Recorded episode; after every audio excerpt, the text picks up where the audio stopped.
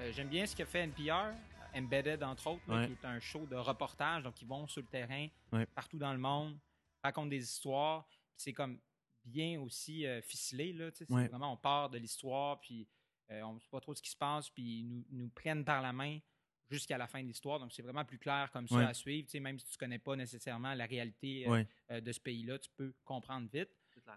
J'aime beaucoup aussi ce que fait David Axelrod, l'ancien euh, storyteller de Obama. Oui. Une entrevue un peu comme toi, en fait, c'est ça qu'on. Est-ce que c'est le. euh, Est-ce que c'est. euh, c'est, euh, c'est quoi le nom de son podcast déjà, avec? Axe File? Ah oui, oui, oui. Ouais. The Axe File. ouais. Ouais, c'est ça. C'est un peu euh, un jeu de mots avec la série de science-fiction, mais Ouais. c'est super bon. C'est une heure avec quelqu'un bon, qui connaît. Là, souvent, c'est des gens que lui-même. Ouais, ben, déjà il, il doit avoir un papier réseau quand même. Là, ça doit aider à rendre le, ça doit aider à rendre le show intéressant. ouais, ouais, je pense que oui, non, c'est fascinant. En français, euh, je regarde un peu ce qui se fait en France, Ouais. à, à France Inter, entre autres. Euh, donc, ça, c'est pas Oui, c'est vrai, c'est vrai, ouais, j'en ai entendu parler quand, euh, quand Radio-Canada ont lancé leur, leur chaîne Première Plus. J'ai hâte, d'avoir- j'ai hâte de voir d'ailleurs comment ça va se passer parce que je me, je me souviens, en fait, juste pour la, pour la petite histoire que les gens comprennent, on s'est rencontrés dans une soirée euh, il y a à peu près comme deux semaines environ. Euh, ouais, une Soirée karaoké. Une, une soirée karaoké. Ouais, j'étais- je suis je suis parti, moi, je suis parti un petit peu avant ça. Mais j'étais là pour, euh, pour les tequila euh, euh, Clamato, là, truc comme ça. C'est dégueulasse. Je suis pas capable de boire ça. Fait que là, tu as fait une promesse, tu t'es dit, je vais t'inviter, je vais inviter Jasmin, puis là, il est trop tard pour reculer. C'est ça, ben m'as oui, c'est ça. Tu m'as eu, tu m'as eu quand. c'est ça, tu m'as eu après les, les tequila. Clamato. Non, non, non, non, non, c'est pas vrai, pantoute. c'est pas vrai. Non, mais c'est vraiment intéressant. Puis la raison d'ailleurs pour, pour, euh, pour laquelle je vais te recevoir, ben, il il- il y, en- il y en a un paquet, mais c'est vraiment intéressant ce que tu es en train de faire. Toi, en fait, tu étais. Si on, ben là, présentement, les gens ne peuvent pas te voir, mais je vais mettre une photo. Les, les gens vont te reconnaître un peu parce qu'on te voyait notamment dans les vidéos de la presse. Tu étais à la presse, tu étais à Radio-Canada. Puis là, ben là, tu as dit, euh, petit gars, Chicoutimi, ça, c'est des médias trop petits pour moi. Fait que là, fait que là en fait, tu t'en vas pour l'AFP, euh, l'agence France-Presse à, à Islamabad, c'est ça? Je m'en vais pour France 24. Ah, France à 24, je m'excuse. Islamabad, c'est ça. Pardonne-moi, pardonne-moi. Euh, France 24, qui est donc la télévision internationale de France. Je vais être le correspondant là-bas. Euh, c'est vrai que c'est comme un autre défi. Là. C'est pas, euh, c'est Ouais. pas la même chose. C'est ma première expérience aussi euh, de journalisme. euh, je dirais pas à l'inter, mais dans une zone un peu plus. Ben, c'est à l'intérieur. mouvementée. Ben, C'est-à-dire que c'est au centre du monde quasiment actuellement, là. Ah, C'est ouais. vrai, mais j'arrive de Londres aussi. Donc, à Londres, Ouais. j'ai quand même couvert le Brexit, entre autres, qui a été. Ouais, t'as, vécu ça comment? hein? Moi, je l'ai vécu de l'intérieur. En, en gros, je suis allé faire une maîtrise là, pour que Ouais. les gens comprennent bien. Je suis allé faire une maîtrise à Londres et à la fin, on avait le droit de faire quelques stages. Moi, j'en ai trouvé un au Sunday Times dans la semaine de l'élection référendaire. Oh. Donc, euh, c'était euh, c'était vraiment intéressant parce que j'étais dans la salle de rédaction du Sunday Times, qui est le gros journal du dimanche politique au Royaume-Uni. Ouais, de fond. Euh, Mhm. Et euh, si ma mémoire est bonne, c'était le vendredi matin qu'on a su que euh, finalement le Brexit allait euh, arriver. Donc, moi, j'étais dans la salle de rédaction et tout ce que je voyais, c'était les gros, euh, euh, les, les- les, euh, les journalistes politiques faire des téléphones, des dizaines de téléphones avec les ministres, avec les chefs des deux camps, pour, avec les spin doctors aussi des deux parties pour voir, qu'est-ce qui s'en vient là? Parce que personne n'était prêt. Parce que, parce que personne pensait que ça allait passer. Personne pensait que ça allait passer. Même si les sondages euh, disaient... montrer une tendance. Mais c'est parce qu'habituellement, ce qui se passe dans, dans des référendums, habituellement, les gens ont tendance à, à se précipiter vers. euh, vers ben, en, en fait, les indécis vont choisir le statu quo. Euh, sont plus conservateurs, en fait. Fait C'était plus ou moins au nez à nez, si je comprends bien, c'est ça. ce qu'on appelle le swing vote. Ouais. Euh, mais c'est drôle parce qu'avant le référendum, euh, j'avais jasé avec un ami qui, lui, travaille dans une maison de sondage au Royaume-Uni. Il me disait que ce qui est intéressant, c'est que effectivement, normalement, le swing vote vote pour le statu quo. Mais dans ce cas-là, le swing vote, c'était des personnes plus âgées, puis les personnes plus âgées, en majorité, voulaient sortir du Royaume-Uni. Ah. Ben oui, parce que. Ben oui, c'est logique dans le fond quand tu y penses. C'est parce que les gens plus vieux, ben, plus conservateurs, puis eux, ben, ils se souviennent de la bonne époque où, euh, où, où le Royaume-Uni n'était pas dans la zone euro. Ben ouais. C'est vrai. Et aussi, euh, ben, c'est l'élément de la peur euh, qui, qui Ah, ben oui, sur l'immigration. Ben oui. sur l'immigration. Ah ouais. Ça, ça a été un gros enjeu de la campagne. Ouais. Et les, les chiffres montraient que, que les, les personnes un peu plus âgées Étaient, euh, étaient favorables finalement à Ouais. un resserrement des règles en immigration. Donc, c'est clair que ça a joué aussi. là. Clairement, clairement. Euh, de tes yeux de Québécois, toi, est-ce que tu Est-ce qu'il y a- est-ce que tu as vu un parallèle à faire entre. euh, Ben, parce qu'ici, évidemment, la question du référendum, elle, elle a une autre connotation un peu, mais, mais, mais est-ce que ça t'a donné un nouveau regard? Tu l'as tu l'as vu comment, toi, en fait? Est-ce que. Ou, ou du moins, est-ce que tu as l'impression que tu as vu que tu as vécu ces, ces événements-là de manière différente que, par exemple, des Brits euh, traditionnels? là? Oui, Mhm. c'est sûr, parce que moi, j'ai un point de vue extérieur, Mhm. puis j'ai aussi un regard de quelqu'un qui, euh, bon, euh, vient d'un endroit où on a eu deux référendums. Donc, c'est pas la même chose. C'est clair. Maintenant, les enjeux du référendum britannique étaient vraiment pas les mêmes que les enjeux du référendum québécois. Donc, je pense qu'il y a quand même une limite à faire des associations. Sûr. Mais ça ne veut pas dire que les souverainistes ne devraient pas prendre des notes sur ce qui se passe post-Brexit. Oui. Euh, L'instabilité financière, c'est clair qu'en ce moment, euh, le Royaume-Uni, euh, il marche sur des œufs. Ils ne savent pas trop euh, à clair. quoi s'en tenir Ouais, aujourd'hui. puis un centre financier aussi important plus que Londres. c'est ça, Ah ouais. c'est ça. La City, ben oui. Oui, mais à la différence d'au Québec, euh, les Brexiters avaient aucun plan. Puis ils n'étaient pas, en- en- ils étaient pas en contrôle non plus du pouvoir. Ce qui s'est passé, c'est que le lendemain du référendum, le premier ministre, lui, Ouais. était du côté de ceux qui veulent rester au Royaume-Uni. Eh ben oui, c'est ben oui, absolument. David Cameron, ben oui, tout à fait. Contrairement à ici où. Jacques Parizeau, euh, par exemple, aurait été le premier ministre, donc aurait pu prendre des décisions dès le jour 1 Ouais. pour dire voilà ce qui se passe, euh, on devient souverain, puis bon, on déclare on l'indépendance. prend les commandes, ben oui. Là, dans ce cas-ci, c'était OK, mais moi, j'ai euh, David Cameron, il se disait ben, ben moi, j'ai pas voté pour ça, donc je démissionne. Mhm. Donc, le pays s'est retrouvé dans une espèce de vacuum politique terrible où on a voté pour un Brexit. Il n'y avait plus de premier ministre. Le ministre des Finances, euh, George Osborne, a été euh, absent pendant comme deux jours. Il n'est pas sorti du tout. Donc, là, instabilité sur les marchés financiers parce qu'il n'y a plus aucune confiance. Le chef de l'opposition avait était lui-même contesté dans son propre parti, puis ça a créé plus tard une course à la chefferie. Donc finalement, il n'y Le avait plus de leader. total, et, et de l'autre côté, les Brexiters, eux, ont dit euh, ben écoutez, nous, on n'est pas au pouvoir, on ne peut pas prendre de décision maintenant. Mhm. Donc, on s'est retrouvé avec un Brexit, plus de leader.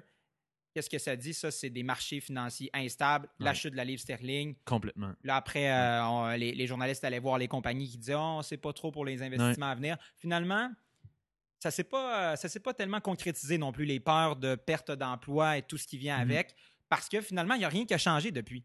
Tout ce qui a changé, c'est.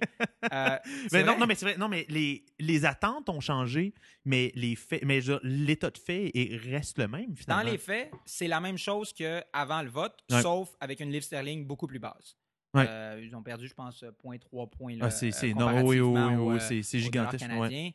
Donc, ça, c'est sûr que ça peut affecter les gens. Je voyais des reportages récemment qui expliquaient que, euh, en plus, c'est une île, donc il y a beaucoup de fruits et légumes Ouais. qui sont achetés ailleurs. Ben, le fruit que tu achetais avant en dollars euh, en- britanniques, en- ouais, en, ça, en, en, en, en livres ouais, sterling, oui. euh, bon, quand tu le convertis en euros, ben là, euh, avec la, la livre sterling qui Ça chute, coûte pas mal plus cher. ben voilà, ça coûte plus cher. Donc, finalement, les consommateurs en voient euh, un peu les répercussions, les conséquences, mais en dehors de ça, C'est pas l'apocalypse non C'est plus, pas comme, on- comme certains peuvent le promettre. Là. Ouais, ouais. mais ça pourrait arriver dans la mesure où, à un moment ou un autre, s'ils décident euh, de euh, déclencher l'article 50 qui fait qu'il pourrait commencer le processus de, négo- de négociation pour sortir du. Royaume-Uni, là, ça va recréer de Ça va dépendre des clauses. Puis c'est, intéressant de voir la de voir l'espèce de résurgence du, euh, du protectionnisme un peu hein, qui revient à un certain point. Mm. Euh, bon, le Brexit en est une manifestation, quoique c'est pas clair ce qui va se passer non plus par rapport à euh, par, par rapport à tout ce qui touche au libre-échange, mais même, même par rapport ailleurs dans le monde, on, on- ça, ça- ça vient par vague. Hein? On sent qu'on est dans un creux de vague par rapport au libre-échange. Moi, personnellement, j'ai étudié en économie, puis pour moi, euh, je pense que je pense que le parallèle que je peux tracer avec quelqu'un qui, par exemple, euh, étudierait euh, en météorologie ou en sciences, ben, pour moi, quelqu'un qui ne croit pas au libre-échange, c'est comme quelqu'un qui ne croit pas au réchauffement de la planète. C'est comme si la même affaire. Ah ouais, hein? Ouais, non, mais, euh, mais, je- mais ça vient me heurter comme, Ouais. je te dirais, euh, tu sais, des gens, euh, par exemple, j'ai j'ai reçu, euh, j'ai reçu l'an passé un gars qui s'appelle Simon-Pierre Savard-Tremblay, puis lui, il, est, il est complètement opposé au, euh, au, euh, euh, à l'accord transpacifique, puis, ben, complètement opposé. Si tu le parles, il va avoir un point de vue plus nuancé, mais quand tu le lis, euh, c'est un point de vue plus tranché, puis je, je parlais avec lui, puis tu vois qu'il y a une énorme. euh, Puis c'est plate parce que il y a une part de ça, on dirait, qui vient euh, où, où- tu es toujours attaché à un mouvement nationaliste, donc c'est-à-dire une espèce de crainte de l'autre. J'ai j'ai pas envie, j'ai pas envie d'envoyer ça aux, gens nationalistes qui m'écoutent, mais, mais, mais, on a l'impression que le mouvement protectionniste est toujours attaché un peu à une forme de, forme de nationalisme ou de patriotisme. que, euh, en tout cas, j'ai- j'ai j'ai- j'ai très très hâte de voir ce qui va se passer. Si on regarde même aux États-Unis actuellement, il y a un- quand j'ai reçu euh, Maxime Bernier, il y a Ce qui se passe aux États-Unis, je lis pas les nouvelles. non, non, mais, non, mais ce qui se passe aux États-Unis, en fait, par rapport à. Ouais, on a, on a un petit cours de journalisme là, ici qui se donne. Non, non, non, non, non mais le. Mais, euh, Ah, oui, c'est vrai, il y a une élection ah, ah, présidentielle. oui, c'est ça, une élection présidentielle.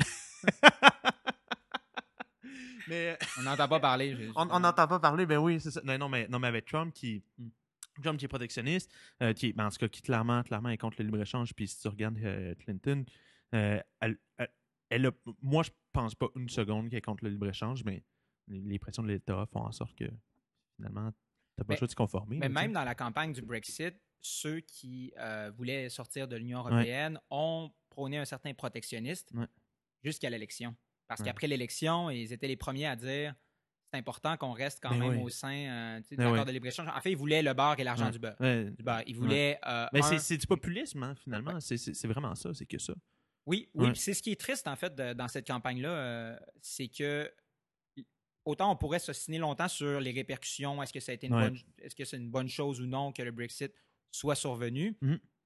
On peut quand même euh, s'attrister euh, du fait que c'est la campagne de peur clair. euh, contre l'immigration qui a gagné contre une espèce de campagne plus d'ouverture Ouais. face à l'autre, face à une communauté européenne. Ouais. La peur, c'est un, facteur euh, très, très puissant en politique. Ça, ça joue beaucoup, beaucoup, beaucoup. Euh, hey, je suis, mais je suis, je suis curieux. Je veux revenir un peu sur, euh, sur ton parcours, en fait.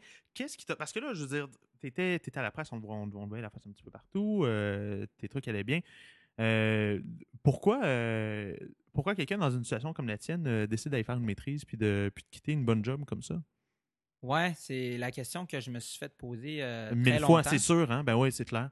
Puis honnêtement, j'ai jamais trouvé de réponse euh, concrète à celle-là. Sinon que j'essaie de voir un an en avant, toujours, de ce que je fais. Ouais. Puis après trois ans passés à la presse, j'avais l'impression que j'avais D'avoir atteint un plateau, ouais.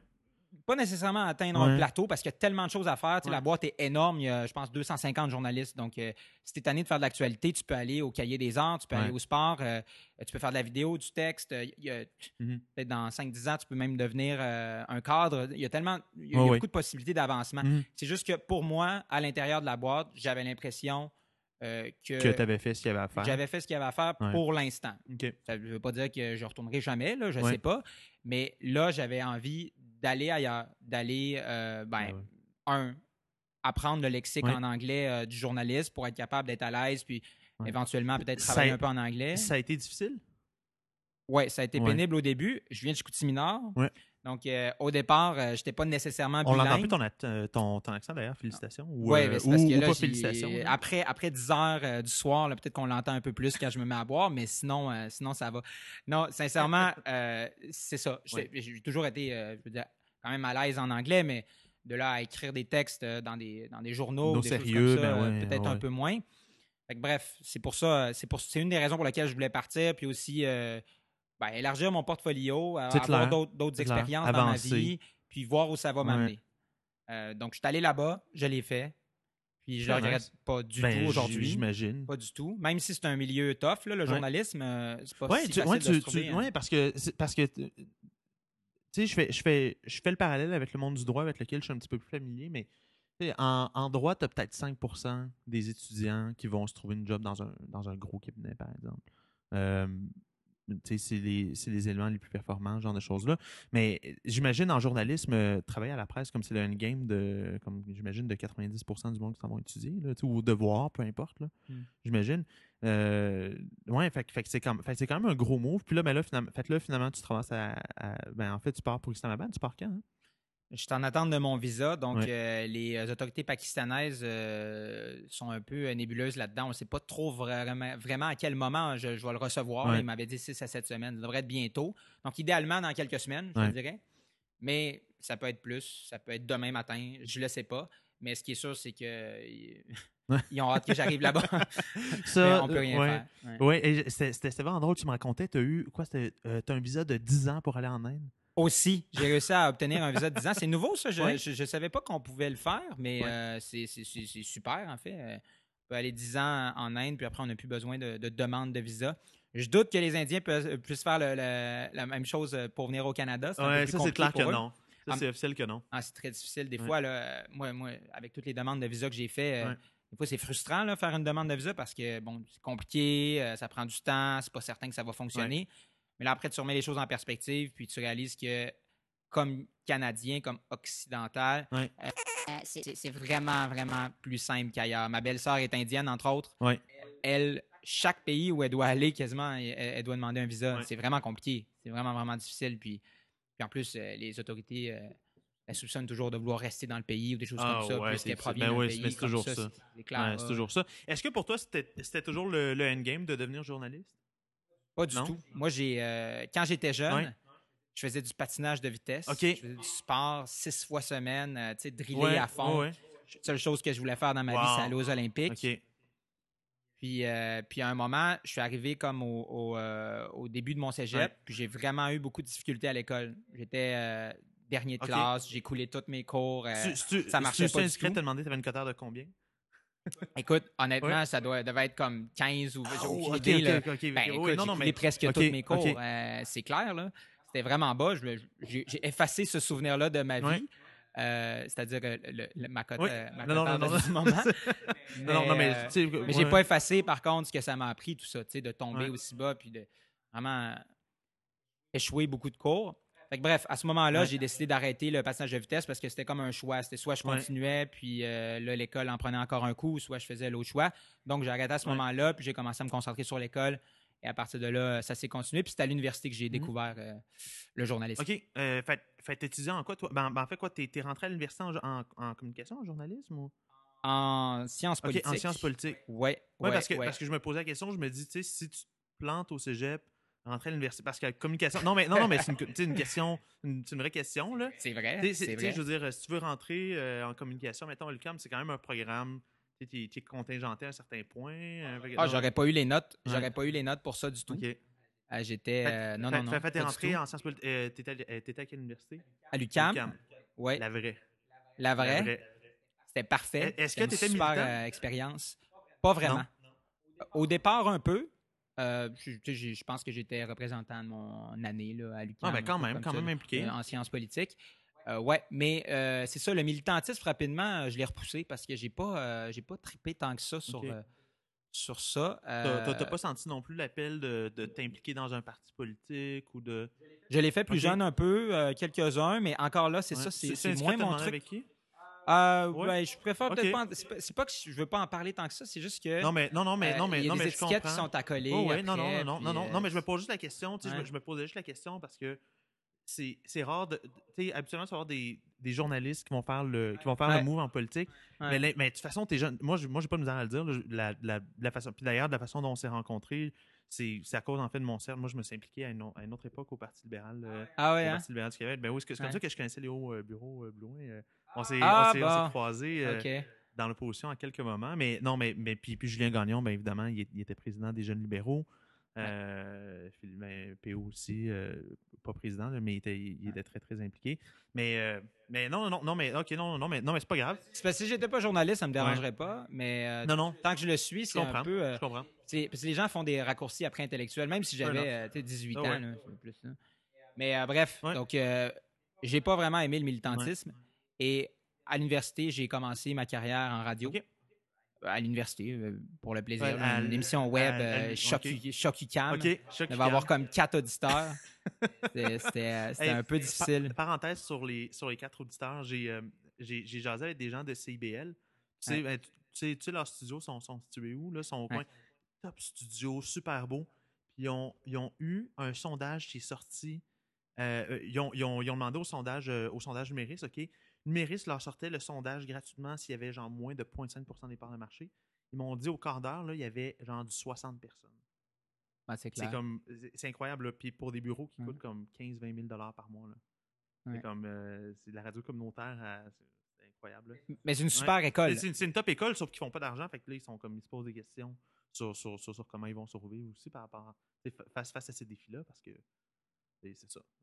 Parce que 150 000 pièces de loyer par année, il faut que ça se paye à un moment donné. là. Ah, c'est clair. Puis euh, il y a une abondance Ouais. de toute façon de radio maintenant, puis de podcasts. Ben oui, aussi. complètement, On en ben oui. ici. Ben oui, tout à fait. Mais tu sais, puis, puis- puis les barrières à l'entrée, euh, c'est c'est rien, là, à un certain point. Ben, ouais, non, non, Ouais. c'est absolument. Mais je suis, je suis désolé de t'avoir interrompu. Tu, tu, tu disais que tu avais commencé à faire de la radio à Chocucam. Ouais, c'est ça? C'est ça, c'est ce que j'ai fait. Euh, puis euh, puis c'est ça, c'était drôle parce que tu réalises en fait que les gens sont plus accessibles qu'on le pense. Ben, vraiment. Ouais, ouais. Moi, on n'avait rien là, à notre émission, puis on a réussi à recevoir comme des grandes pointures quand même. Puis évidemment, ils ne savaient pas qu'il y avait personne qui nous écoutait. Ouais.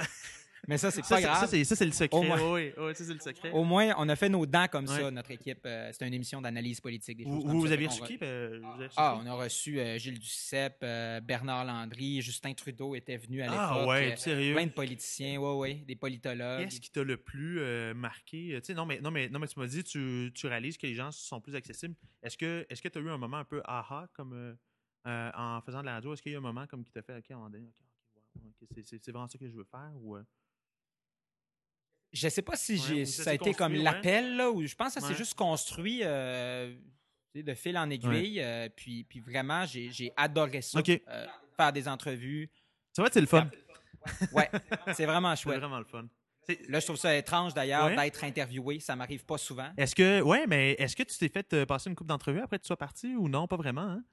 Non. Non, Pas non, vraiment. non, Ouais. les, les stations régionales s'y intéressent, vu que moi, je viens d'une, Ouais. euh, région. euh, c'est clair qu'au Saguenay, par exemple, vont s'y intéresser un peu. là. Récemment, je suis allé euh, à Radio-Canada Saguenay, entre autres, pour, pour parler un peu de mes projets qui Mhm. s'en venaient, mais bon, à l'échelle nationale, pas Ouais, vraiment. ouais, là. ouais, ce que font les journalistes, c'est pas ce qui est plus intéressant. là.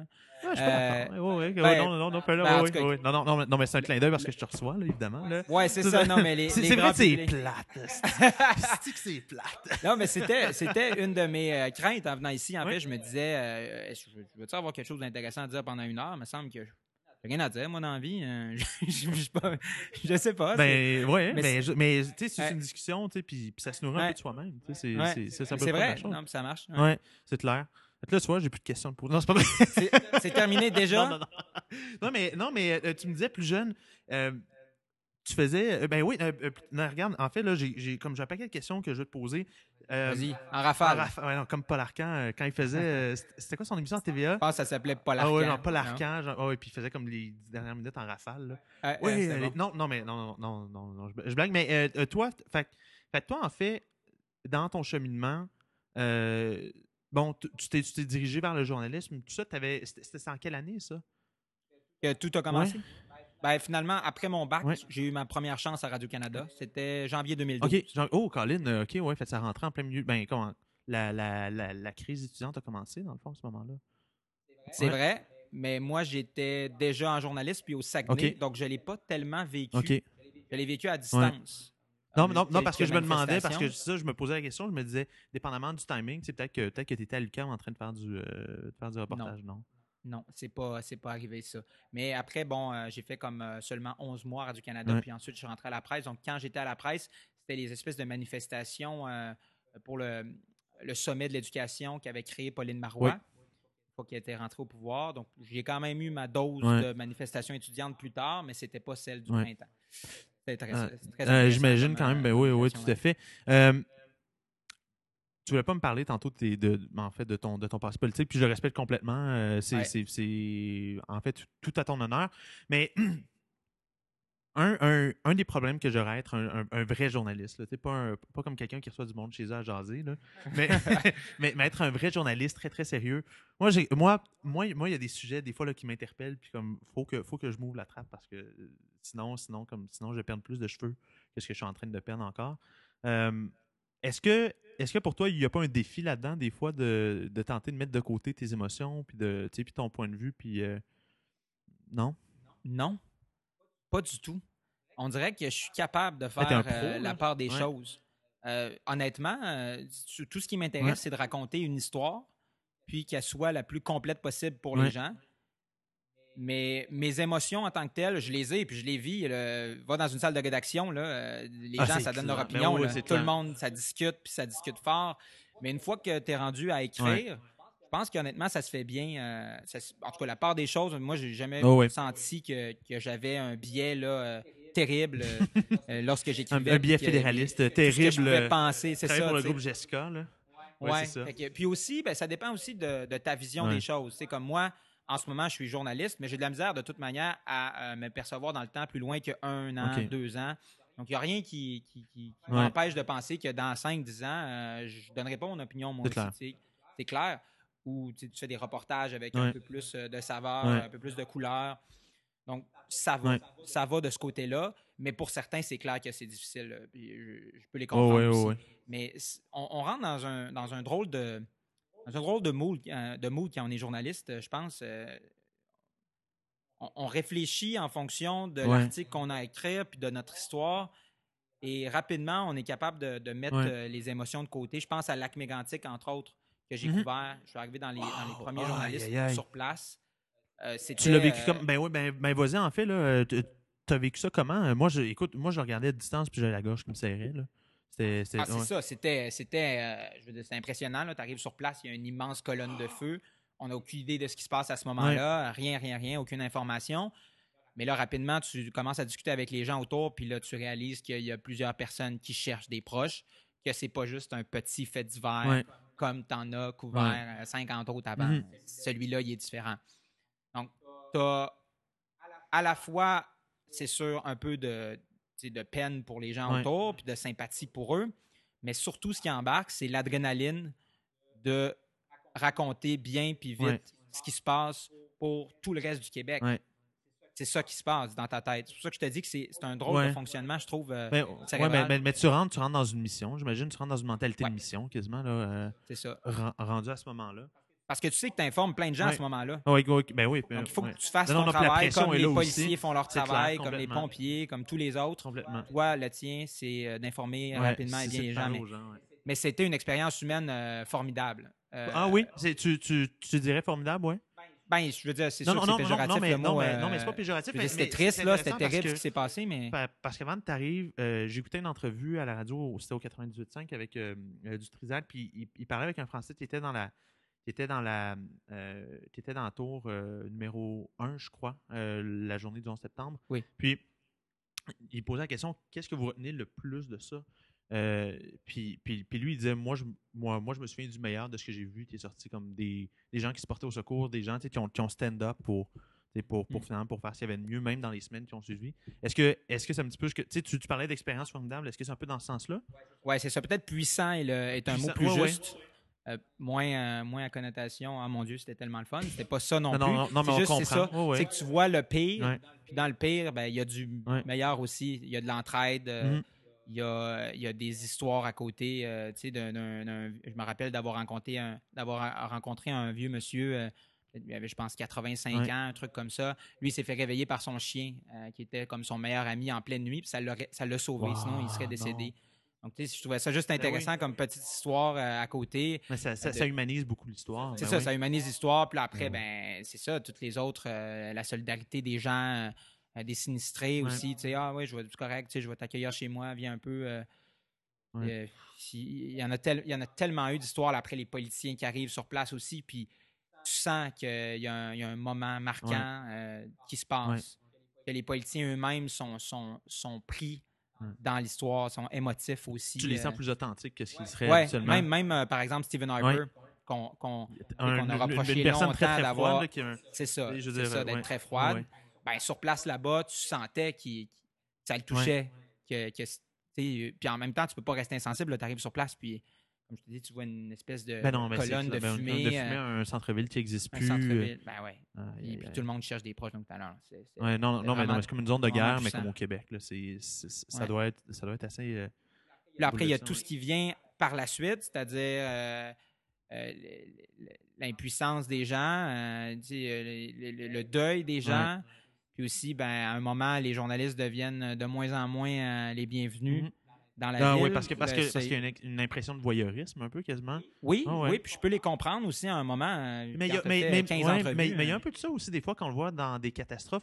Moi j'ai moi j'ai un malaise des fois avec puis je comprends que euh, je comprends que les journalistes doivent rapporter l'information mais Mm. c'est, peut-être plus présent au peut-être plus présent aux États-Unis, genre CNN ou des ou des canons comme ceux-là mais quand, quand ils se mettent les deux pieds dedans là puis là, comme on, on, on, on dirait presque qu'il y a de l'acharnement. Tu sais, On, peut juste laisser les gens aussi vivre le drame à un certain point. tu sais. Il y a deux que- choses là-dedans. ouais. Il y a deux choses là-dedans. La, la première, c'est clair qu'il y en a qui vont toujours trop loin. Euh, qu'il n'y a, plus- y a plus rien dans l'histoire parce que, tu sais, veut, veut pas, euh, il faut aller voir quand même ces gens-là. Moi, je, moi, je, je pense Ouais. ça parce que parfois, ils t'aident à mieux comprendre C'est l'histoire. clair. Des fois, c'est juste des gens qui pleurent, puis ils pleurent, puis ils disent absolument Ouais, rien. Là, je pense pas que ça ajoute à l'histoire. ouais. Ça, c'est du grand sensationnalisme et ça donne absolument rien. Puis évidemment, moi aussi, je trouve pas que c'est une bonne idée de présenter ça. Mais l'autre côté qu'on oublie souvent, c'est que le journalisme, ça reste quelque chose d'émotif, souvent. Hmm. C'est-à-dire que lorsqu'on va voir les gens, c'est c'est des humains Ouais. avec lesquels on deal. Ouais. Donc, c'est clair que ça crée des émotions. Donc, quand on accuse les médias d'être sensationnalistes, je dis, OK, certains le sont trop, mais on ne va jamais l'enlever totalement parce que c'est ça l'information, c'est on raconte une histoire. Donc, c'est teinté de tellement de choses. Pour toi, pour toi, est-ce que c'est la, euh, plutôt est-ce que c'est la connexion humaine qui t'a fait triper en, en journalisme, ouais, vraiment? Ah, vraiment. Ouais, ouais, rencontrer des gens euh, euh, pendant un moment important de leur vie, tu sais, que ce soit parce qu'ils se lancent en politique, parce que euh, ils sont accusés aux criminels d'avoir fait euh, des choses terribles, ou encore parce que c'est ça, ils ont perdu un enfant. Il y a, il y a Ouais. tellement de a- il y a- il y choses. a- il y a- il y a un positifs accès, comme tantôt. Il y a un accès Ouais. à tous ces univers-là. Ça, c'est ça, c'est ce que j'aime le plus. Tu as une raison d'entrer dans leur univers, qui te racontent leur vie. À la fin, ça te donne une espèce de, de perspective peut-être un, un peu plus large que, que simplement euh, en étant, en étant finalement inactif dans l'histoire puis de juste la lire. Moi, c'est ce que j'aime beaucoup, Ouais. c'est- de sentir ça. de- Mais, mais du bon, du bon journalisme. Puis, ça- puis- puis ça m'amène à, à- à- à te parler de quelque chose, mais j'ai l'impression. J'ai un livre d'ailleurs qui est, qui, qui est derrière toi, mais qui, s'appelle The Next Big Thing. Puis, puis ça discute notamment de journalisme, puis du fait que de plus en plus, je- tu sais, pas si c'est à cause d'Internet ou à cause des réseaux 24 ou, ou- ou des réseaux 24-7, peu importe, mais il y a, il y a un raccourcissement du cycle de nouvelles vraiment, où est-ce qu'on finalement, où tu avec des chaînes de nouvelles, des journaux, peu importe, qui vont valoriser la petite nouvelle plutôt que des dossiers de fond. Est-ce que, puis il me semble, dans les dossiers de fond, c'est généralement là où je lis l'histoire, j'ai l'impression d'avoir cette connexion-là un peu plus. Est-ce que, euh, est-ce que pour toi, c'est comme c'est inévitable qu'on s'éloigne de ce format-là ou, ou il reste encore de la place pour toi? Ah oui, il reste de la place. Mhm. Moi, je pense qu'il va toujours avoir de la place pour les deux. Euh, pour de, de- de la nouvelle euh, sac de chips, Ouais. Parce qu'il y a une demande pour ça, il y a un public pour ça. Mais je pense qu'il va toujours avoir une demande aussi pour le journalisme de qualité. Puis, Mais c'est parce que c'est cher quand même. Là. Si tu regardes, tu sais, si, si tu regardes, euh, c'est pas tous les moyens qui ont les. euh, c'est pas tous les médias qui ont les moyens de faire comme le Tonto Star. euh, qui ont fait, par exemple, dans le cas de Gian Gomeshi, de mettre un gars qui a travaillé 8 mois là-dessus. Comme... Non, mais c'est vrai, c'est quand même. euh, Quand on, quand on a vu cette histoire-là, euh, je vois pas beaucoup de magazines ou de journaux canadiens qui auraient pu faire la même chose.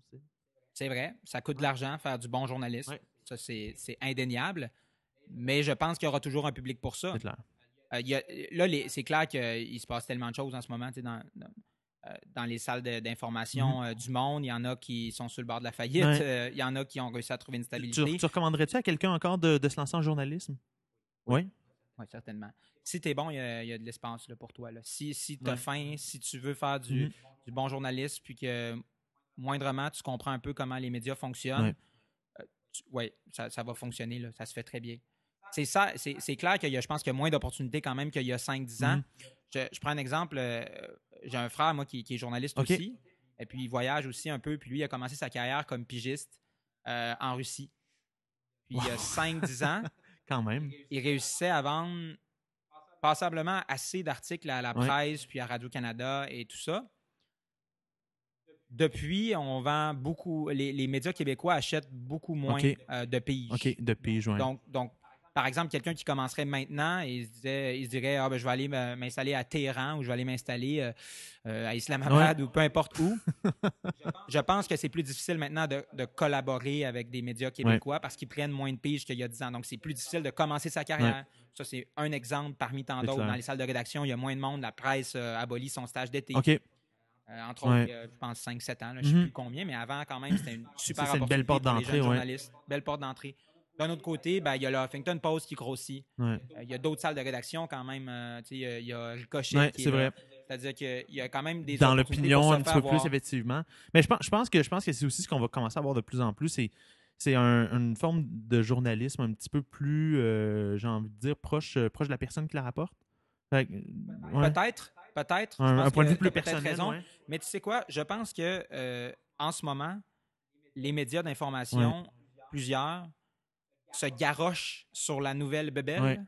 Euh, les vidéos 360, les Facebook Live, puis ils veulent toujours comme aller là-dessus. Mais souvent, ils font fausse route parce que ces, euh, ces gadgets-là sont intéressants, mais ne font pas l'histoire. Ce ne sont que des outils pour t'aider à rapporter l'histoire mieux. Mais au final, ce qui reste, c'est du bon journalisme de qualité. C'est ça qu'on recherche clair. le plus. Puis, puis ça, il va toujours Ouais, avoir de l'espace c'est pas, pas- pas avec un drone que tu vas découvrir le Watergate. Là. Exact, exactement. Mais, sais-tu quoi? Aller raconter une histoire euh, avec un drone dans certaines situations, genre une manifestation, Ouais, ouais, ça peut être super super intéressant bon. J'ai- vu, puis j'ai comme j'ai vécu deux émotions un peu contradictoires quand j'ai vu ça. Euh, avec le séisme qu'il y a eu en Italie euh, dernièrement, je, je, je me, je me souviens pas quel poste ou quelle chaîne de nouvelles se sont mis à prendre des images avec, avec un drone. Puis ce qui fait vraiment changement parce qu'habituellement c'est en hélicoptère, puis c'est une vue plus dimensionnelle. Tu le vois un peu moins, mais avec le drone, là, passe entre les villes, tu vois hein. tout, tout, tout est tombé, tout est par terre. Comme j'ai le, le, le terme en, en anglais me vient en tête, le crumble. là. Tout est, tu sais, tout, tout est, tout est effrité. Mais tu as l'impression d'être là, tu te dis c'est génial comme façon de le faire, puis en même temps, tu te dis comme il y, a- il y a une forme de voyeurisme à travers ça aussi qui, me- qui me rendait un peu mal à l'aise en même temps. Mais, mais c'est pas, c'est un commentaire, là. Mais, mais, mais ça m'a vraiment fait sentir bizarre. tu sais. J'ai dit, OK, c'est cool, puis en même temps, je suis comme, Ah. Je- comme j'aimerais pas regarder ça. Ben, c'est clair qu'on s'est habitué à un style de journalisme, puis là, c'est en train de changer. Puis au Québec, ça va moins vite, quoique, honnêtement, euh, là, je prêche pour ma paroisse, mais ce que fait la presse plus, Ouais. c'était vraiment intéressant là, comme, comme nouveau Mhm. journalisme. euh, dans la forme. Ouais, ouais. Et puis, puis dans le fond, c'est quand même encore un, un journal super intéressant. Mais euh, ailleurs, euh, moi, moi, je regarde beaucoup ce que fait le New York Times. Le New York Times en, Ouais, en- storytelling sont, sont T'as failli incroyables. travailler pour eux, d'ailleurs. Oui, j'ai failli avoir un stage, en fait, pour eux, c'est vrai, à Paris. Ouais, puis ils ont fermé Mais, le bureau. euh, ouais, c'est ça. Ils ont fermé comme une partie du bureau, donc ils ont dit, bah, salut. Jasmine. Ouais, c'est ça. ben oui. Mon nom s'exporte très mal. Ouais. Euh, mais voilà. Donc, euh, ça, c'était bien. Mhm. Puis là, après, ben, je me suis ramassé euh, Ouais. finalement à Islamabad, qui est hein, Ah. une belle destination soleil aussi, comme Paris. Est-ce que ça te fait. Ouais, ben. Ouais, euh, oui, effectivement. Mais est-ce que ça te fait. euh, Est-ce que ça te fait un petit peu peur d'y aller? J'ai des craintes, mais pas celle-là qu'on pourrait penser au Pas départ. pour ta sécurité physique. euh, Pas, tellement, non. non. parce que plus tu en apprends sur le pays, Ouais. puis plus tu réalises que c'est certaines zones qui sont très dangereuses, Ok. puis qu'il y a d'autres beaucoup moins. Mhm. Ça ne veut pas dire que le risque est nul, mais si on, si commence à penser comme ça, là, on ne pourra plus voyager. Non, non, c'est clair. Ben oui, évidemment. zéro. Euh, donc, côté sécurité, honnêtement, j'ai pas tellement de craintes. J'en ai un peu, là. Évidemment, tu te fais des scénarios dans ta tête, mais c'est rien de, de catastrophique. En fait, mes craintes, moi, c'est de réussir à livrer la marchandise, c'est d'être capable de trouver des bonnes histoires, puis de aussi, ben là, c'est l'adaptation à la télévision française, euh, puis anglophone aussi, parce que je vais Ouais. travailler pour d'autres euh, d'autres Ok. chaînes. E- Est-ce que tu as pratiqué un peu ton accent ou. euh? Je ne vais pas pratiquer mon accent parce qu'honnêtement, je ne tiens pas à le changer. Mhm. Mais ce qui est important, puis ça, je le comprends, c'est que c'est un auditoire international. C'est important faut s'assurer quand même de bien prononcer les mots. Donc, peut-être avoir un accent là, pour que les gens comprennent bien, un accent peut-être de Radio-Canada un peu plus. Donc, euh, d'être Ouais. tellement clair. Puis aussi, Comme la personne qui lit les- le, le, le radio-journal, par exemple. Là. Ah ouais, le radio-journal pourrait de Radio-Canada. Ça pourrait être ça, c'est vrai. Puis l'autre chose, c'est de toujours penser en fonction de ton auditoire. Comme par exemple, ne pas parler de 20 millions canadiens, mais de faire la conversion. Ah, ben oui, ben oui, ben oui, effectivement. Ben oui, c'est clair. Ouais. Là, tu vois, je suis pas capable de la faire dans ma De- tête, mais je dirais quoi, 16 millions d'euros, un truc comme ça. sais. ouais. Mais c'est important. Ah, quand même, c'est vrai. ça aussi, c'est des, c'est des, c'est des les, c'est détails. les, c'est les références pour ton auditoire qui vont changer beaucoup, beaucoup aussi. Ouais, Ouais, c'est ça. Ou tu vois, récemment, j'ai découvert, parce que là, genre, évidemment, je visionne beaucoup euh, de documentaires français, puis je regarde un peu euh, ce qu'ils font pour, pour, pour être prêt. Ouais. Puis j'ai découvert que eux, tu vois, les politiciens, ils les appellent les politiques. Ça, je le Ah, savais pas ouais. du tout. Ouais, voilà, savais pas On appelle les hein. politiques. Ouais, ouais, ouais. Fait que c'est quand même des choses comme ça aussi à, à savoir euh, Et- et- dans, dans le langage. Est-ce que c'est principalement ce documentaire ça va faire là-bas ou c'est quoi en fait? Le... C'est les deux. Donc, en gros, comment ça fonctionne, c'est que moi, je suis engagé par une boîte de prod externe qui s'appelle Babel. Mhm. Eux ont des correspondants euh, dans euh, plusieurs pays. Là. Ils ont 45 correspondants, Mhm. si ma mémoire est Ouais. bonne. C'est une boîte de prod française. Et ils ont des, associa- des associations avec quelques chaînes de télé, surtout France 24. Donc, bref, pour faire ce cours, à la fin, moi, je me retrouve à avoir, être un salarié à temps plein à Islamabad, mais je couvre l'Afghanistan et le Pakistan pour France 24 et Arte, qui est une autre chaîne française. Puis, l'autre partie de mon travail, c'est euh, d'essayer de proposer des histoires plus documentaires pour Al Jazeera. Et aussi peut-être euh, une autre chaîne de télé, le Canal+. Quand même, Plus, ça euh, va, ça, ça va c'est gauler. un Ouais, peu ouais. éparpillé. Mais officiellement, je suis, je suis correspondant pour France OK. 24. C'est ça euh, ma principale tâche sur principale place tâche. Et- Ouais, donc, euh, par exemple, s'il y a une nouvelle de dernière heure, un séisme ou euh, peu importe ce qui se passe, là, je me retrouverai à l'expliquer en direct ouais, à la télé. Sinon, ben, c'est de proposer des courts euh, reportages, des deux, quatre minutes. Est-ce que tu vas vivre dans un comme dans un spot sécurisé pour euh, pour, pour Gringo là, tu sais ou euh, Presque, Ouais. presque parce que Islamabad, où je vais habiter, qui est d'ailleurs pas comme dans Homeland, si vous avez vu Ouais, mais, Homeland. mais c'est parce que non mais c'est mais c'est vrai mais moi moi moi j'ai regardé Homeland, moi et ma blonde on est des, des gros gros fans de la série puis là, je me dis ouais Islamabad euh, quand même euh, ça prend des couilles là, ouais ouais. c'est tout le contraire d'un repère de terroristes, en OK. fait, euh, Islamabad. C'est c'est la ville des, des ambassades, beaucoup de sièges sociaux Ouais. aussi.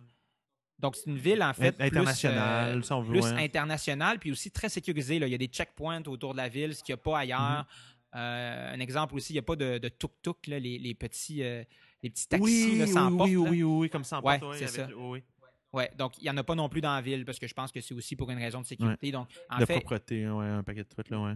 quelques Ouais. raisons. Donc, Islamabad est un peu plus sécuritaire qu'ailleurs. Ça ne veut pas dire qu'il n'y a pas eu d'attentats terroristes. là. Il y en a eu quand même. Mais si tu regardes, ça reste un endroit très sécurisé. Donc, ouais, on habite un peu dans une bulle. En même temps, en télé, faut que tu te déplaces. Ouais, pas le choix. Ben non, non, non, non, mais évidemment, non, mais je me demandais parce que tu penses à Homeland, puis là, comme tu vois, le- tu sais, tu, tu vois le, tu vois l'appartement dans lequel le gars reste, puis là, tu Ouais. dis, ok, ouais, euh, ça va vivre là, là, comme euh, au-dessus genre d'un, au-dessus genre d'un, d'un restaurant de kebab, là, tu sais. Ben, euh, peut-être, hein? Je ne sais pas à quoi ça va ressembler sur place. Moi, j'ai juste lu Ouais. en date sur le pays. J'étais allé en Inde, donc je me doute un Ouais. Mhm. peu à quoi ça peut ressembler, là, le Pakistan. là, C'est quand même. Oh, oui, un- oui, oui, oui, oui, pardon, mais Et- ma- malgré le fait qu'ils saillissent, ça se ressemble. euh, Ah oui, ben oui, c'est sûr. Ouais, ben oui. ouais. C'est comme des vieux frères qui, qui se C'est détestent. ça, exact. Parlant de frère, tu mentionnais tantôt ton frère et euh, ton frère en fait est, est journaliste aussi. Vrai. OK. Fait que là, fait que là, moi, je veux savoir, là, tes parents font quoi dans la vie, premièrement? Là, comme, qu'est-ce qui s'est passé pour que vous vous ramassiez les deux? euh? Ben, mes parents, euh, c'est des restaurateurs du Saguenay. Ils ont un restaurant italien à Chicoutimi. OK. Donc, Attends, puis on rappelle ton nom de famille, c'est la voix, hein? Mon nom de famille, c'est Lavoie. Ouais. D'ailleurs, pour la petite histoire, mes deux parents ont le même nom de famille, puis je viens du Saguenay. Oh Attention, les jokes Ah poches. oui, non, mais ça, c'est sûr, ça, ça-. Ben, écoute, c'est sûr que ouais, c'est inévitable. Ben, j'imagine que tu as tout entendu, je ne dirai pas, mais ça. on va laisser ça aux auditeurs, là, ouais. Mais non, en fait, c'est ça. Puis, en fait, ils se sont juste toujours intéressés à l'actualité. Donc, je pense que c'est comme ça que c'est parti. Moi, évidemment, mes influences, ça a été, euh, ça a été euh, mes frères, là, parce que ben, Tu, tu, tu as combien de frères? j'en ai deux. deux frères. J'en ai deux. Ouais, c'est ça. Ouais. puis- puis le troisième fait quoi? Ah ben lui, c'est ça. Il a fait différentes études, mais là, il travaille euh, PDG de Car2Go à Montréal. OK. Donc c'est ça. Donc Ah, c'est euh, non, non, non, c'est ouais, très ouais, bon, mais ce que je veux dire, c'est que ça a été des, ça a été des influences dans ma vie, c'est clair. Ben oui. Puis, les, puis, puis pas- deux frères sont plus vieux que toi? Oui, c'est ça, 5, 7 OK. ans plus vieux. Donc, quand j'étais plus jeune, ben là, je voyais mon frère partir ailleurs. C'est clair que je faisais. Ah, j'ai envie de faire le mais journalisme. Je pourrais l'essayer. Mais une fois qu'après ça a commencé, ben, je veux dire, si j'avais pas aimé ça, Ouais. j'aurais fait d'autres choses. Puis, that's it. Ouais. Mais j'ai adoré. Donc, c'est ça. Puis là, maintenant, c'est super, en fait, de pouvoir partager, euh, partager euh, euh, ma passion avec, avec Frédéric, mon Ouais. frère. Parce que, parce que là, on est un peu plus sur le, le même pied d'égalité. Au début, il m'a aidé beaucoup, C'est clair. en me donnant des trucs Ouais. sur ce que je devais faire. Mais maintenant, moi-même, je peux le critiquer, lui aussi. Ouais, ben non, mais ça, vous êtes donc sur un, un- un niveau d'égalité à un certain point. C'est ben vraiment intéressant. C'est vraiment, vraiment un- un- une chouette relation. Donc, ouais, non, c'est Lui, fantastique. lui, lui, il vit- ça comment être euh, journaliste en Russie? euh, ou il l'a vécu comment? Il est plus il, il- plus, mais même à l'époque où il était, ça devait être. euh, parce que c'est pas comme si la Russie était le pays le plus, euh, le plus cool pour les journalistes. Pour l'étranger, c'est moins pire. Pour les locaux, c'est très dangereux. là. Il y en a plein qui se font assassiner, Ouais. ça c'est vrai. Mais pour, euh, pour les étrangers, je crois pas que c'était si pire que ça. Mhm. Mais euh, après, lui, euh, ouais, il, il a écrit beaucoup sur les pays totalitaires, euh, entre autres, puis euh, dictatorial. Donc, c'est quand même un truc qui, qui l'intéresse beaucoup, je pense. Puis, il m'a partagé beaucoup de choses là-dessus aussi. Puis, Tu, tu- tu- Est-ce que tu pourrais revenir à un certain point, un truc plus politique à plus longtemps? Ben, tu, tu me disais comme toi, tu te vois toujours en, en, en badge de un an, deux ans, quelque chose comme ça. Mais est-ce que tu as un. Comme tu un, je sais pas, comme, comme, comme, comme une étoile, une, une étoile polaire, là, tu fais à long terme, non? pas du Non, tout. Pas du t'es dans le moment présent. Vraiment. Puis, Wow. euh, puis tant que j'ai des projets, en fait, porteurs qui, qui, me branchent, je les fais. Ouais. Puis que j'ai l'impression que j'avance là-dedans, que je découvre des trucs, Mhm. je vais y aller. Ça se limite à ça. Je ne sais pas si je vais faire du journalisme pendant Ouais. 5, 15, 25 ans. Aucune idée. Mais là, c'est ça que j'ai envie de faire maintenant. Débile. Puis je suis pas capable de me projeter plus loin que Islamabad en ce moment dans ma Ben, écoute, c'est une méchante bonne chose parce que c'est des gros défis aussi. euh, c'est des gros défis qui t'attendent. Hey, je vais- on, on va, on va changer de sujet un peu parce qu'on voulait, je voulais te parler un petit peu de sport. Oh! Mais là- là, là, c'est ça. Pas de cricket quand même parce que je suis pas prêt. Euh, pas encore. Mais euh, euh, un, premier point, tu me disais que tu faisais du patinage de vitesse. Moi, j'ai moi j'ai de mes amis qui a, qui a joué au tennis aux États-Unis dans la NCAA. Puis je pense, je sais, pas s'il pourrait l'avouer comme ça. De toute façon, il, il- il va l'entendre puis il me reprendra s'il faut. Mais ce, ce gars-là, maintenant, à chaque fois qu'il regarde le tennis, ça lui fait mal parce que comme il, voit, il voit ça, il dit, Ah, ça aurait pu. Tu sais, je, je pense, je pense, je pense pas qu'il regarde Raphaël Nadal en se disant ça aurait pu être moi, mais comme, comme il se projette là-dedans. tu sais. Est-ce que c'est un peu la même chose pour toi aussi quand. euh, Ouais? Ouais. Ouais, ouais, ouais, ouais. Ça- C'est clair que tu vois ça, puis ça tu dis, bon, ben, ça, c'est un autre chemin que j'aurais pris. Euh, J'adore ce sport-là encore, euh, Tu vraiment. pratiques encore, ouais. Non, Non. non, non, c'est impossible. Euh, non, je serais plus assez en forme pour le faire. J'ai vraiment arrêté à 17 Ok. ans, j'en ai plus jamais refait. Mais par exemple, s'il y a une Coupe du Monde, euh, avant, il y avait des Coupes Ouais. du Monde à Montréal, beaucoup. Uh-huh. Donc là, j'y allais, je- j'essayais d'aller voir. Puis c'est clair qu'à chaque fois que je vois ce sport-là, je suis comme, ah mon Dieu, c'est un Ouais. chemin que j'aurais pu prendre dans ma vie. En un petit même peu. temps. Ouais. C'est ça. Mais je suis pas du tout amer là, parce que le choix que j'ai Ben, fait, maintenant, je suis content. Mais c'est quand même. euh. C'est clair qu'il y a toujours une partie de toi qui est. Qui est que la compétition, là, Ah tu ouais, ah, OK, on y va, là, on tourne, Ouais. puis on essaie de battre Mais, tout mais en tout cas, on le voit avec les étoiles dans tes yeux, parce que là, parce que les gens, évidemment, peuvent, peuvent, peuvent, peuvent pas te voir, mais ton, mais ton regard Ouais. s'illumine beaucoup quand, quand t'en parles. Mais ouais, c'est ça. Fait, mais bref, faites-là, faites-là pour parler de sport, plus comme plus en boys. On ouvre les lignes. On ouvre les lignes. Fait Là, Ron, euh, Ron arrive tantôt. il, va, il va nous chanter ça. là. non, mais euh, euh, toi, t'es toi, t'es un gros fan de hockey? Bon fan de Ouais. hockey, on peut dire ça. D'ailleurs, euh, je me suis déjà trouvé une équipe de hockey Cossum à Oh, Islamabad. no way. T'es sérieux? Oui, on est prêt à jouer là-bas, mais euh, je le regarde aussi beaucoup. Mhm. En fait, je sais pas si on doit dire fan de hockey ou juste fan du Canadien. Ça devient une maladie à un moment. Ben, c'est une bonne question. C'est comme. Moi, je moi, je suis pas un fan de hockey, vraiment. Euh, ben, je- je suis. Oui, mais comme de loin, quand le Canadien gagne, je suis vraiment. Comme là, je commence à plus, Ah, à plus un, regarder. t'es un gars de série, là, c'est ça? Ouais. Je les suis pas, puis quand les séries le arrivent, regard qu'on voit sévère dans- là, que tu me lances. Là, là. Ah, mais ouais. moi, je, moi, je suis plus un gars de, je suis plus un gars de, de NFL, plus un, plus un gars de football. plus un gars de Ah. Ouais. football. Mais Qu'est-ce que tu penses de Kaepernick? de Kaepernick, moi, moi, en plus, c'est vraiment intéressant parce que, euh, comme comme c'est à propos de moi, là, mais c'est pas à propos de moi pantoute, mais, mais mon équipe, moi, c'est les 49ers, OK? Puis, OK, ce qu'il faut comprendre, là, premièrement, là, si on le met dans le contexte de l'équipe, depuis leur finale au Super Bowl, l'année d'après, ils sont rendus en finale de conférence, donc le match tout juste avant le Super Bowl. Après ça, ça a été la, la- la dégringolade à peu près totale. Il y avait, il Jim Harbaugh qui les a coachés. Euh, quand ils ont une année, ils ont fini à 500, donc 8 victoires, 8 défaites. Euh, Jim Harbaugh s'est fait mettre dehors. Tu étais, je veux dire, tu étais encore à ce moment-là, moi, je pense, le meilleur coach pour l'organisation. Il l'a remplacé par un, par un pion. là. Euh, son, son nom m'échappe, mais un gars qui était comme assistant, assistant coach de genre de la, la ligne défensive. Fait, qu'un gars qui était proche des. Un, un- coach qui était proche des gars, mais qui n'était pas, pas un leader. Fait, ils ont une saison désastreuse l'an passé, les 49ers. Puis Colin Kaepernick a, vraiment, a vraiment mal performé.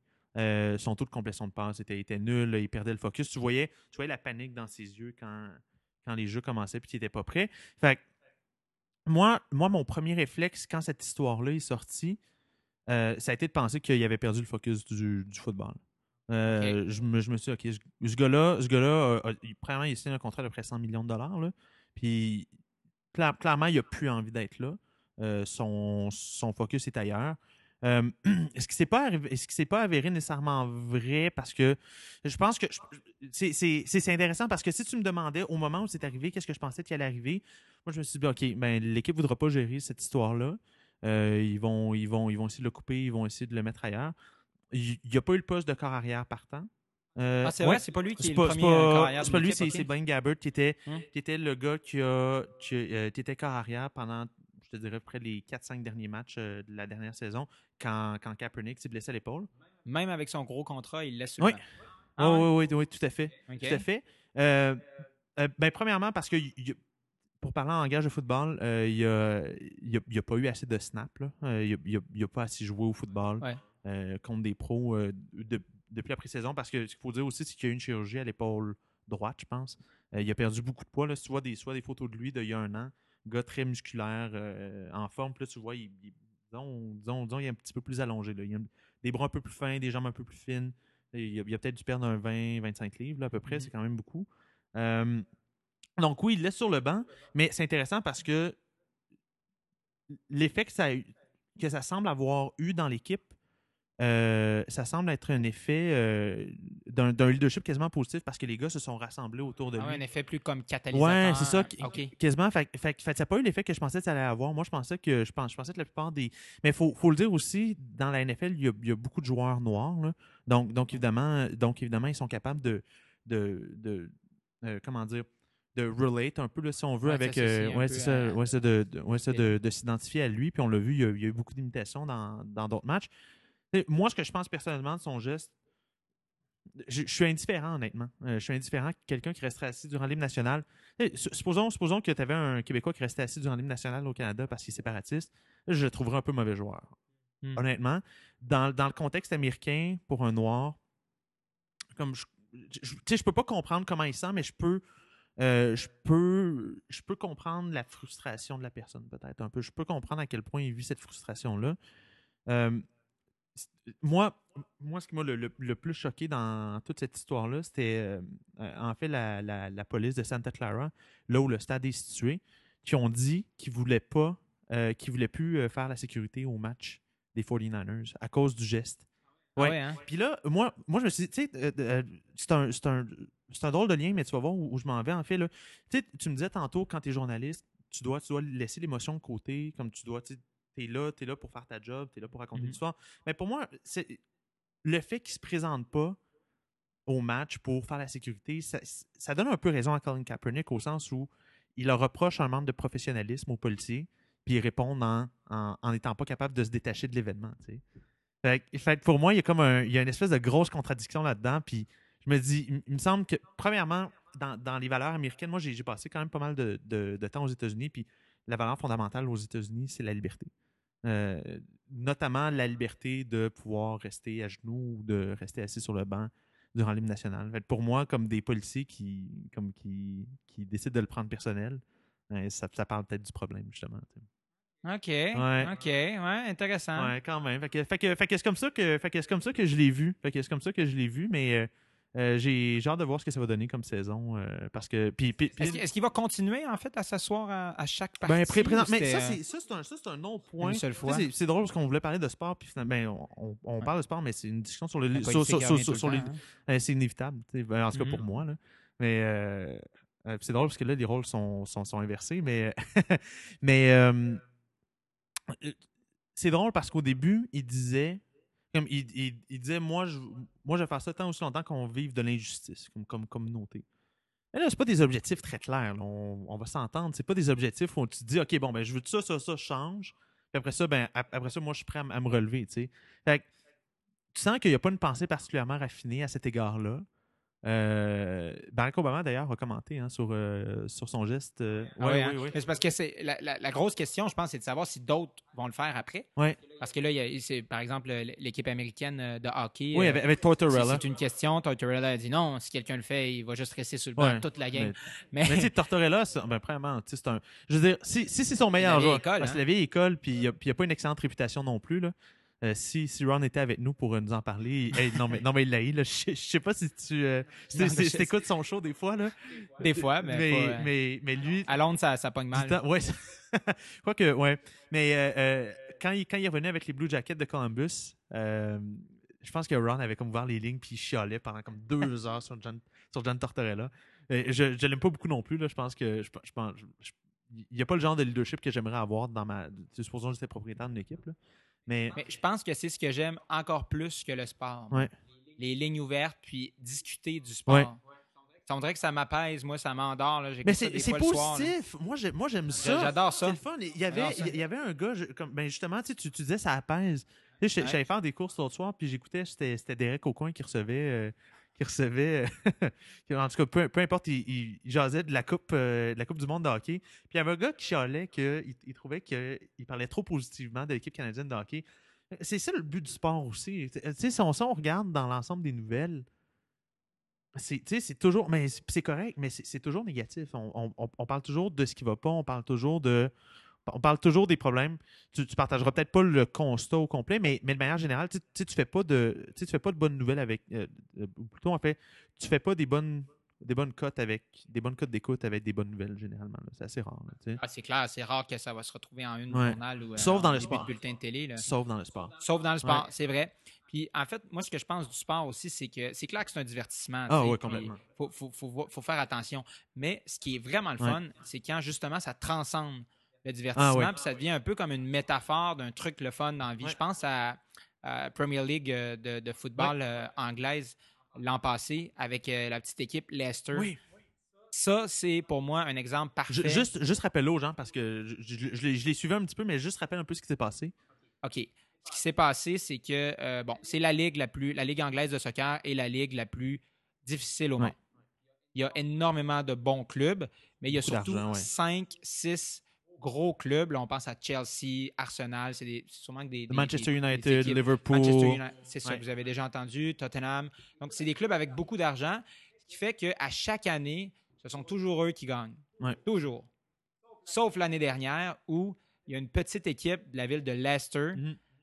avec un petit budget qui, par une coïncidence, par un bon recrutement, euh, par un esprit d'équipe solide, a réussi à gagner le championnat.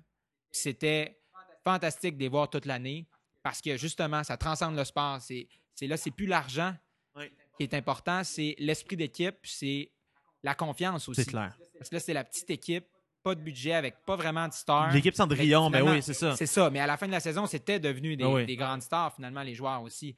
Mais quand même, ils, ont ils sont devenus mais oui Ouais, puis là, c'était ça. C'était, ces valeurs-là au détriment de l'argent qu'ils gagnaient. Fait quand tu suis ça, tu te dis, OK, le sport, ça Ouais. sert aussi à ça. Ça sert à, à Ouais. donner des, des- des émotions comme ça. Fait que moi, c'est pour ça que j'aime beaucoup le sport. Pour des, des- événements comme ça, comme les Jeux Ouais. Olympiques aussi. Ça, c'est beau parce que c'est des gens pas nécessairement riches. OK, Michael Phelps, OK, certains autres. Mais la plupart sont. ben, de toute façon, tu les croiserais dans la rue, tu les reconnaîtrais jamais. Là. Exact, exact. Mais tu as des Ouais. histoires, euh, t'as des histoires renversantes. Ah oui, comme euh, moi, ben, une histoire renversante. Hier, hier, je pense que je lisais sur l'histoire de la, euh, de, la, de la lutteuse américaine qui a gagné l'or cette année contre une japonaise. Puis elle a une histoire vraiment sensationnelle. La, fille a. euh, la fille a commencé à lutter à l'âge de 7 ans. Elle a perdu après comme tous ses matchs dans sa. Elle vraiment était, était pas très douée pour ça na- naturellement. Puis elle a travaillé vraiment, vraiment fort. Puis elle, sa catégorie de poids, quand, euh, quand elle s'est mise à compétitionner, c'était les 65 kilos. Mais la meilleure au monde, toute catégorie de poids confondue, était à 63 kilos. Puis elle, elle a décidé d'aller se battre à 63 kilos contre la fille. Fait au dernier Jeux, au, olympiques en 2012, euh, en fait, elle, s'est fait battre par elle, c'était une japonaise. Pendant les quatre dernières années, la fille a appris à parler japonais pour comprendre ce que les coachs disaient euh, à la, Ah, wow. à la championne. Comme, elle, elle s'entraînait, puis finalement, elle a réussi à la battre comme, de, comme par un cheveu là, ou un truc comme ça. Mais quand, quand tu lis l'histoire au complet, c'est comme c'est exceptionnel. Tu sais, c'est l'histoire de. comme, tu vois, tu vois le meilleur de ce que l'humain est capable d'accomplir. Ben c'est ouais, vraiment ça. ben ouais. Ou quand tu vois le sprinter canadien qui a commencé Oui. il y a comme trois ans Ouais. à faire du sprint. Puis là, il y a comme médaille d'argent aux Olympiques. Tu fais, bon, voyons, mais ça sort d'où, ça? C'est ça, des athlètes exceptionnels. C'est Ouais, fantastique. ouais, ouais, ouais. Puis l'aspect mental aussi. Moi, c'est surtout ça qui me fascine à un certain point. C'est le- c'est c'est l'aspect mental. Puis on, on- on- on peut le retrouver dans un paquet d'autres domaines. Tu peux tu sais, le retrouver en business, tu le retrouver en journalisme, tu peux le retrouver partout. Mais, mais, mais, mais, mais c'est tellement un beau showcase, je trouve, de, je trouve, je trouve de ce que c'est. Excuse-moi d'en revenir à mon exemple personnel. Ben non, mais, rien- euh, ben oui, viens, ben oui, vas-y, euh, vas-y. C'est pour ça que en- t'es en là. patinage de vitesse, le sport que j'ai que j'ai que j'ai fait, Ouais. Ça m'a donné tellement de valeur, puis de, de- ça m'a tellement appris de choses qu'après j'ai transposé dans plein d'autres sphères de ma vie, mais surtout en journalisme. Mais Est-ce que la compétition, le travail pour obtenir Travail des dur, résultats, euh, l'échec, euh, c'est tellement de choses que tu apprends dans le sport. Mais, mais effectivement, parce que euh, c'était- un lien que c'était ça, boucle bien, euh, bien le tout, mais c'était un lien un peu que c'était une question que je me posais. Est-ce que toutes ces années-là de compétition, d'après moi, ont fait en sorte que tu as réussi à percer en, en, en journalisme? Parce que, je veux dire, ren- rentrer à Radio-Canada, ouais, ok, tu as, fait un peu de radio, tout ça avant, mais il y a, y a- il y a des, y a des, euh, y a des euh, career tracks plus, euh, plus, plus faciles que ça pour rentrer en journalisme à un certain point. J'imagine que ça, ça a quand même dû te prendre un esprit un peu fighter pour, pour rentrer. Ben, c'est clair que ça donne un aspect plus compétitif. là. C'est clair que c'est ça. J'ai travaillé, j'ai essayé de travailler le plus fort possible. Je sais pas, euh, je sais pas quoi dire d'autre. On dirait que ça, tu sais, je veux dire, je sais pas si j'ai percé dans le métier. On dirait que je, j'imagine, je sais pas là. Je veux dire, j'ai réussi à, à faire des Ouais. trucs le fun que je voulais faire Ouais. en fait. Fait que ça, ça, ça me rend heureux. Mhm. Mais euh, oui, le sport m'a aidé. C'est clair. Que ça m'a aidé. Ça m'a, Ouais. ça m'a appris, ça m'a appris belle valeur. Une technique de travail. Ouais. Puis ça, ça se transpose partout après ailleurs. Ah ben partout, Partout. partout dans la vie. Des fois, ça devient un peu obsessif. Ouais. Mais, même. mais, mais, mais tu le vois souvent quand on parle d'entrepreneuriat, là, les, les, euh, par- par- parmi, les, parmi les meilleurs entrepreneurs, on va remarquer souvent, c'est des, gens qui ont un background sportif ou est-ce qu'ils est ont été mis dans des positions de compétition très, très fortes. Euh, Puis Ouais. tu le vois même, OK, c'est pas, c'est pas exactement la même chose, mais par exemple, euh, euh, Kobe Bryant ok, vient, vient de partir un fonds de capital d'investissement, puis comme il lève, tu il lève des trucs actu- actuellement qui sont, tu qui sont absolument exceptionnels. là. Il fait- ils, ils font un paquet de trucs. Non, c'est pas juste lui, mais la mentalité d'un d'un tu ouais, athlète, ben, tu apprends à gagner. En gros, quand, quand tu es un athlète, tu apprends à gagner. Puis... Mais mieux que ça, tu apprends à perdre. Oui, ouais, c'est vrai aussi. Mais oui, non, non mais, mais, mais te à. Mais, mais en fait, pour apprendre à gagner, il faut t'apprendre à perdre, right? C'est ça. C'est ça. C'est clair. Ouais. Fait qu'espérons par contre que le Canadien ne perde pas trop cette Oui, année. mais là, Ça, ça euh, rendrait oui, fait que là, fait, oui, fait là, fait, fait qu'on va y aller avec, la, avec une partie apaisante. là. Tu vois ça comment, toi, la saison du Canadien? Là? Moi, là, je suis, euh, je suis un fan fini. Donc, à chaque début de saison, je suis rempli d'espoir. Tu l'aimes-tu, Michel Terrien? Oui. Ah oui? Oui, je l'aime bien. OK. Euh, je le trouve, euh, je le trouve correct. Moi, correct? je, pense qu'il fait, je fais un bon travail. Je, je suis content qu'il lui donne une autre chance. OK. J'aime le duo, en fait, avec Marc euh, Bergevin, ouais. Bon, j'aime pas l'esprit de communication euh, Ouais, ben. qui, qui est inculqué par le Canadien de Montréal. C'est inévitable, un peu. euh, c'est ça. Inévitable. Ouais. Il n'y a pas vraiment de- de- d'espace pour qu'on comprenne ce qu'ils disent et ce qu'ils veulent faire pour de vrai. Mais cela dit, ben non, je, je trouve qu'il Ouais. a l'air d'un excellent coach. Maintenant, j'espère que cette année, ça, va fonctionner parce que je pense pas qu'il y a vraiment une grosse marge de manœuvre. Je pense que rapidement, il pourrait partir. Ouais. Puis là, ben, Mais, mais c'est parce que. Mais je te posais la question parce que beaucoup de gens qui sont fans du Canadien sont insatisfaits de l'utilisation de, ben, de joueurs, par exemple, comme Galchenyuk ou. euh, et puis, puis beaucoup le remettent sur, sur, la, sur la palette de Michel Terrien. C'est-à-dire, OK, il, il, il, il donne, il, il fait pas confiance rapidement à des joueurs. Il, aime beaucoup les vétérans, les, les plombiers, mais le, le- le talent brut, il aime pas ça l'exploiter, on dirait, ou on dirait que c'est pas quelque chose qu'il valorise beaucoup. Ouais, je- écoute, j'imagine que c'est une question de philosophie Ouais. de, de coaching. Moi, je ne savais pas à quel point c'était important le temps de glace, mais quand tu parles aux joueurs, puis aussi aux, agents de joueurs, Ouais. là, euh, ce que, ce que tu en comprends, en tout cas, ben, euh, en fait, des entrevues que j'ai entendues, pas des amis qui jouent dans la NHL, mais c'est que euh, c'est de- vraiment la chose pour laquelle les, les joueurs se plaignent le plus. Le temps de jeu, Ils- veulent c'est vraiment jouer, ouais, important. Ils veulent jouer le plus possible. Mais moi, je fais confiance au coach. Je me dis, il est dans le vestiaire. Moi, je ne sais pas ce qui se passe. Peut-être que Galchenyuk, il- Mm. Ouais. c'est parce qu'il sort à tous les soirs. On, on a entendu on a des histoires, c'est vrai? Non, mais c'est vrai, vrai. tu sais. Puis après, ben, c'est de dealer aussi avec les vétérans. Puis je pense qu'il y a quand même un jeu de pouvoir là, C'est là-dedans. Pas comme, à- comme ailleurs. hein. Oh, oh, Fait, que, euh, fait que non, moi, ça Ouais. va. Écoute, euh, j'ai- plein d'espoir en Radulov. Ah, euh, ça, ah, ça va être le fun, ça, par exemple. c'est sûr que. Chez Weber, pas trop déçu d'a- d'avoir vu de, de l'avoir vu remplacer Piquet Souban.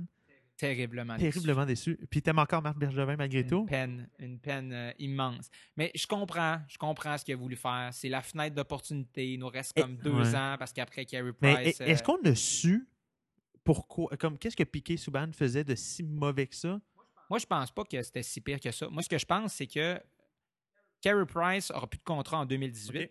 Donc, le Canadien a comme deux ans pour gagner. OK. Parce qu'après, ça devient compliqué parce qu'après, il faut aussi euh, renégocier Ouais, euh, il va pas plus cher, bon, ben oui. C'est ça. Donc, je pense que c'est le pari de Bergevin. Je pense pas qu'il détestait Souban, Ouais. mais il pense que pour les deux prochaines années, il y a plus de chances de gagner en ayant un gars comme Weber. Hmm. Je pense que c'est ce qui s'est passé. Non, non, mais c'est intéressant parce que Perso. c'est pas la perspective qu'on entend le plus souvent. C'est vrai. Non, non, mais c'est vrai parce que souvent on va entendre ah, OK, ouais, parce que Piquet Souban avec. Et, euh, pas comme les frasques de Piquet Souban. Là. À la fin, là, en autant que tu sais jouer, wow, C'est ça. il me semble Ben oui, mais il lui reprochait. si Ben pire oui, mais il lui reprochait, mais oui, mais il lui reprochait des fois de faire des jeux risqués. Mais tu sais, c'était le seul qui jouait comme qui jouait avec son cœur à la fin de la saison. Eh oui, puis euh, mieux que ça, il, il- il- il donnait beaucoup à la communauté. Oui. Ça, c'est quand même important au-delà du sport. Ouais, c'est bien qu'il y, ait- il, il y a euh, des donné, enfants qui euh, puissent 10 être millions, soignés. euh, hein, 10 c'est ça? millions euh, aux, Children's quand même. Ouais, un euh, truc comme ça. ouais, c'est- ouais, il c'est me semble que c'est Ben oui, important ben- aussi. Puis il y avait vraiment le. Euh, Montréal Ouais. tatoué aussi. Mais je, je- euh, je- mais je pense qu'il reste bien. malgré tout dans sa, Ah ouais, puis il va revenir. dans et sa tout, tête, ouais, euh. Non, non, mais c'est une belle saison de hockey qui s'en Ouais. vient. Moi, je suis, je suis optimiste. J'espère qu'on va, va gagner. tu donnes euh, est-ce que est-ce qu'on fait les séries cette année? Oui. On fait les séries. Est-ce qu'on gagne la coupe? Ben, à chaque année, je vais te répondre oui, fait, mais je suis, pas, je suis complètement biaisé là-dessus. tu sais, Je peux pas. euh. Non, non, mais, non, mais tu souhaites. Cela dit, je- oui, puis je souhaite que. Parce que là, j'ai 9 heures, 9 heures de décalage avec Montréal. Ouais. Donc, je pense qu'en me levant assez tôt, Ouais. je risque d'être capable d'écouter des fins de Ça, pour partie. vrai, là, ça, tu vas ok, je, dis, ça parce que mon père reste en Californie. Ouais. On écoutait des games de hockey à 4 h l'après-midi. Je trouvais ça tellement le fun. C'est tellement cool. Comme tu es là, ton petit verre de vin, là, puis là, comme. Euh, euh, puis t'écoutes le hockey à 4 h, puis après ça, tu t'en vas souper. Après ça, tu ouais. tes trucs, puis t'as ta soirée de libre. Moi, je, moi, moi, je trouvais ça génial. À Londres, je les écoutais comme la nuit. À Ah, deux, ben oui, trois après. heures. Des fois en revenant Ok. d'une soirée. Ok, mais t'es un vrai J'écoutais fan. comme là. la troisième partie. Non. Non, pas. Non, non, mais. Je veux dire, j'écoutais pas toutes les parties, oui. là. Mais si je peux, ça, ça me rend heureux. Ah, génial, ça. Ouais, ouais. Génial. Hey, j'ai, j'ai envie de conclure là-dessus, euh, Jasmin. Ben, ça me fait Ben, plaisir merci euh, beaucoup de d'être conclure là-dessus. Puis on va, puis on va te suivre, euh, puis on va te suivre euh, dans, dans, dans tes aventures, puis on, puis on relèvera ça. euh. Mais, mais merci beaucoup, euh, merci beaucoup d'être passé aujourd'hui. C'était vraiment cool. Ouais, c'était vraiment super. Merci. merci toi.